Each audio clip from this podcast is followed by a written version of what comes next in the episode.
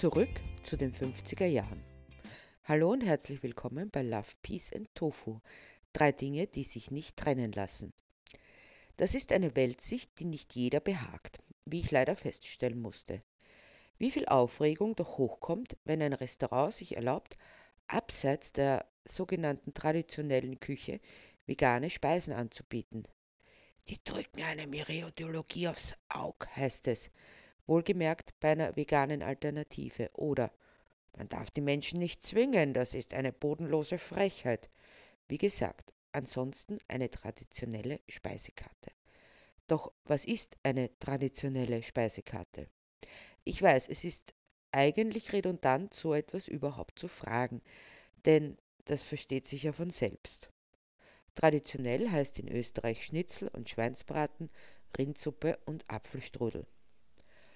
Das ist natürlich ebenso Unsinn, denn wenn man sich die Kochbücher unserer Großmütter oder Urgroßmütter ansieht, je nachdem, was für ein Jahrgang man ist, also jene, die in der Zeit von 1918 bis 1960 gekocht haben, so wird man feststellen, Fleischspeisen haben da keine Priorität.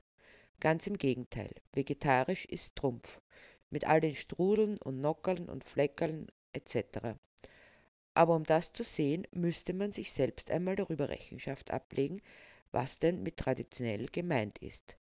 Geht man von einer überfleischlastigen Küche aus, dann ist damit frühestens die Zeit ab den 70er Jahren gemeint, 1970er Jahre, in denen die Intensivtierhaltung Einzug hielt, wie wir sie heute kennen, und die mit den Jahren immer mehr verbessert, perfektioniert wurde. Also zumindest aus der Sicht der Effizienz. Denn schließlich muss sich selbst der letzte Proletarier jeden Tag sein Schnitzel leisten können. Das geht nur mit immensem Tierleid und Sojafutter aus dem Regenwald. Das ist also mit guten alten Traditionen gemeint. Sehr alt und sehr gut. Denn die Menschen sollen sich ruhig krank fressen. Schließlich ist die Pharmaindustrie unser wichtigster Partner bei der finanziellen Unterstützung. Dennoch wird behauptet, wie schön war es doch in den 50er Jahren, was so nicht stimmt, schon von Anfang an nicht, aber lassen wir es einmal so stehen. Die glorreichen 50er Jahre, 1950er Jahre. Doch der konservativste Tsunami, der auf uns zurollt und bald überrollt, begnügt sich nicht mit Speisekarten. Das ist nur ein Aspekt. Hauptanliegen ist die Konfusion, die durch die veränderte Zusammensetzung der Gesellschaft entstand. In den 50er Jahren da war das noch ganz anders. Da gab es Frauen und Männer. Nur Frauen und nur Männer. Männer gingen zwar nicht auf die Jagd, aber ins Büro. Also hinaus ins wilde, harte Leben, opferten all ihre Kräfte dafür auf, das Wild zu erbeuten, sprich das Geld nach Hause zu bringen. In aller Herrgottsfrühe, wie es sich für anständige Menschen gehört, gingen die Herren der Schöpfung aus dem Haus, mit vom Frauchen blank geputzten Schuhen, und nachdem sie sich an den bereits fertig gedeckten Esstisch setzten, um das vom Frauchen liebevoll hergerichtete Frühstück zu genießen.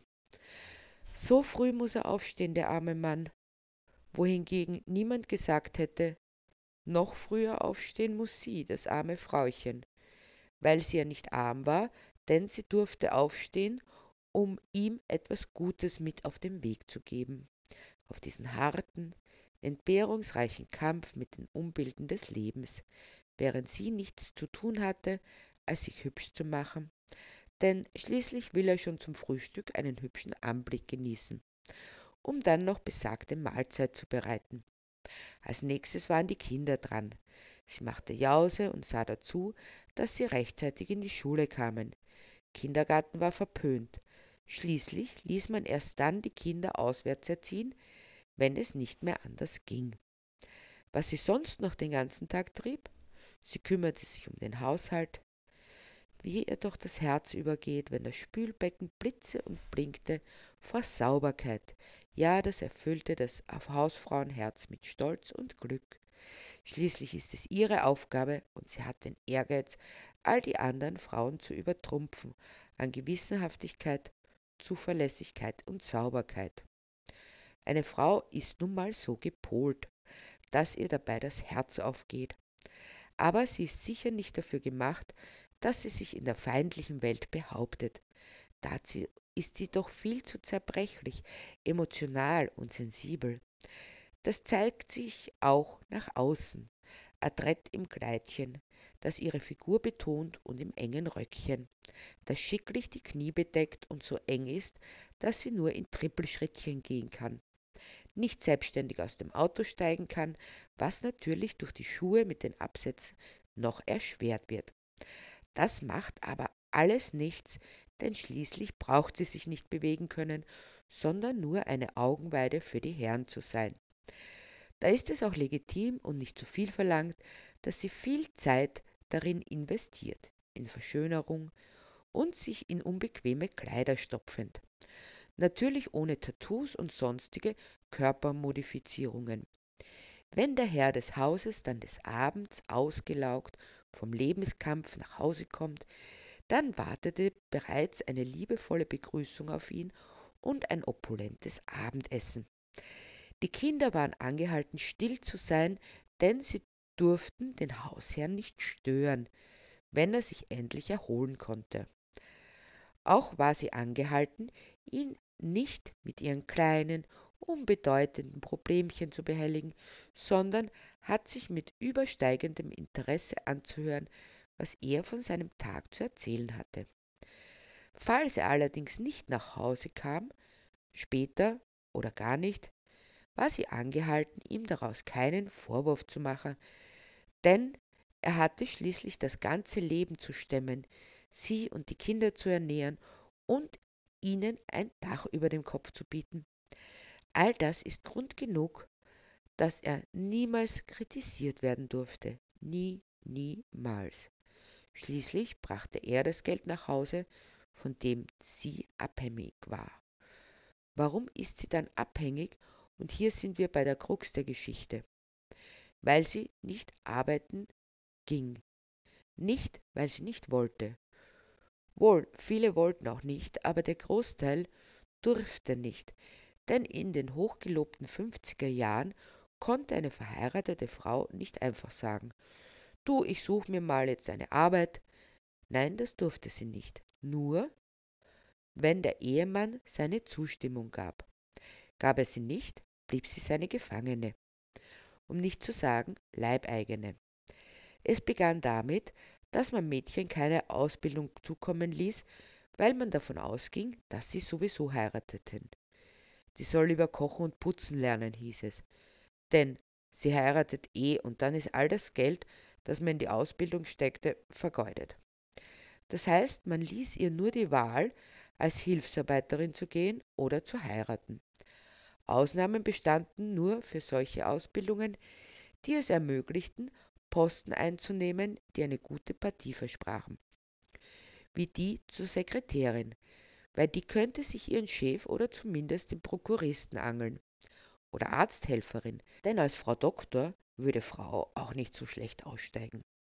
Resümee, man sorgte dafür, dass Mädchen nicht zu viel lernten, damit sie nicht auf die Idee kämen, einen anspruchsvollen Beruf zu ergreifen, damit sie nicht frei und selbstbestimmt leben konnten um ihnen dann vorzuwerfen, dass sie ja nichts anderes könnten als Hausfrau zu sein und sich einen Mann zu angeln. All das sind die süßen, feuchten Träume von Männern, die sich selbst beweisen müssen, was für Kerle sie doch sind, indem sie andere unterdrücken. Mit einem Wort, der normale, konservative Mann von heute, der noch immer nicht den kurzen Hosen entwachsen ist und eigentlich keine Frau sucht, sondern eine Mutter mit speziellen Extras. Aber ansonsten soll sie ausschließlich für ihn da sein.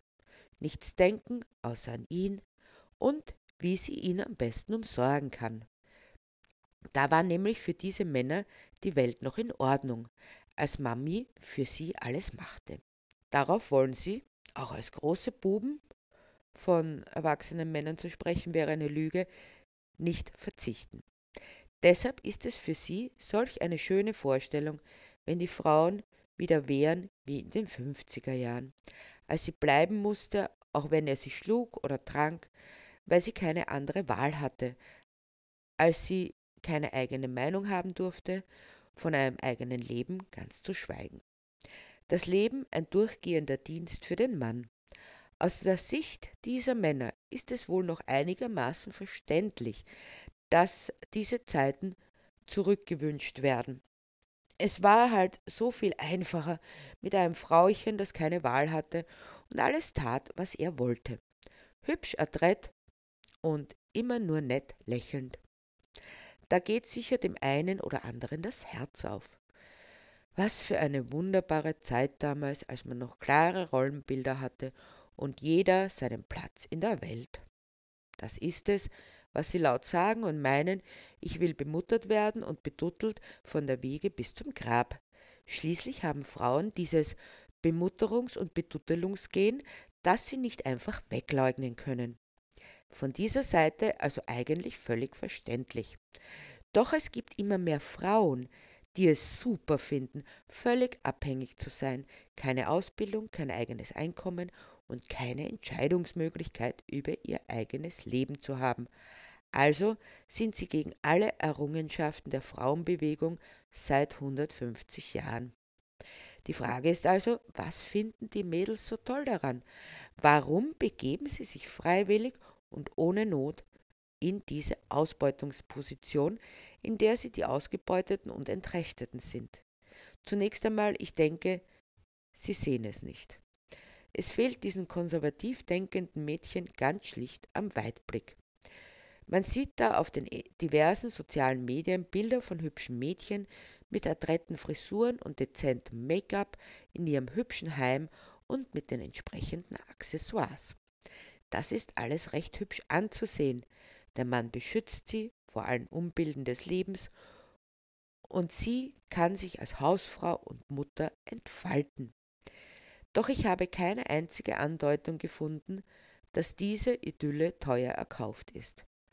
Mädels, wenn man es wirklich genau nimmt, dann solltet ihr jetzt sofort euer Smartphone und die Laptops abgeben, eure Social-Media-Kanäle schließen, denn das darf das Frauchen nicht oder nur unter strenger Kontrolle des Angetrauten.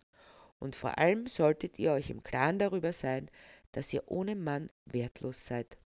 Was ist, wenn der Herr Angetraute plötzlich befindet, ihr seid zu alt geworden und sich eine jüngere, nettere sucht? Was tut ihr mit euch und eurem Leben, wenn die Kinder aus dem Haus sind? Was habt ihr überhaupt für ein Leben? Kinder betutteln ist schön und gut und hat seine Berechtigung. Aber was, wenn ihr nicht mehr gebraucht werdet dazu, wenn die Kinder ausgezogen sind und dieses Frauchenbild ablehnen, also die Mädchen? Dann steht ihr irgendwann da, ohne Kinder, ohne Mann und weil ihr nie gearbeitet habt, mit der Mindestpension. Das ist der Ausblick, den ihr habt, wenn ihr euch derart mutwillig und ohne jeden Grund ausliefert. Aber nein, mein Mann doch nicht, der wird mich auf Händen tragen, bis er stirbt. Das passiert nur anderen, weil ich ja alles mache, was er will. Er kann gar nicht anders, wird da gesagt. Abgesehen davon, dass das wohl alle sagen, solange es sie nicht selbst betrifft, denke ich, dass eine Ehe kein Abhängigkeitsverhältnis sein sollte, sondern eine Partnerschaft auf Augenhöhe. Die kann es aber nur geben, wenn nicht der eine auf Gedeih und Verderb vom anderen abhängig ist und letztlich jeden Euro erbetteln muss. Dies anzustreben hat schon was von einer selbstzerstörerischen Dummheit, dass einem beim Zuschauen schlecht wird. Nein, es muss nicht jede eine Emanze sein, nicht jede nach absoluter und durchgehender Selbstverwirklichung gieren, aber eine gesunde Selbstachtung wäre zumindest nicht schlecht. Vielleicht einfach einmal darüber nachzudenken, was die wahren Motive sind, die hinter der angeblich so hehren Beschützerorientierung stehen nämlich nichts weiter als purer Egoismus, der sich noch nicht einmal gut kaschiert. Natürlich kann man das nur erkennen, wenn man die ideologisch gefärbten Scheuklappen abnimmt und die Wirklichkeit sieht. Es kann bei Unterdrückung und Abhängigkeit nie etwas Gutes herauskommen, sondern nur ein Gewinner und eine Verliererin, selbst wenn die Ehe bestehen bleibt. Ich zumindest würde es mir nicht einmal überlegen, ob ich bereit bin, für einen Herrn und Meister das Dummchen vom Dienst zu spielen. Sicherlich ist es auch eine bewusste Gegenreaktion auf die teils schon kannibalisierenden Elemente des Feminismus, aber das ist noch lange kein Grund, das Pendel radikal in die Gegenrichtung ausschwingen zu lassen. Unterdrückung und Ausbeutung ist auf alle Fälle schlecht, ganz gleich, wer das Zepter hat. Partnerschaftlicher, gleichberechtigter und beziehungsorientierter Umgang in einem respektvollen Miteinander zwischen den Personen in einer Beziehung, das wäre der richtige Weg. Weiblich definiert sich nämlich nicht über Kleidung und Kosmetik, sondern über vieles mehr, und das wäre auch der Weg, der in einer Welt voller Love, Peace und Tofu seine Berechtigung hätte.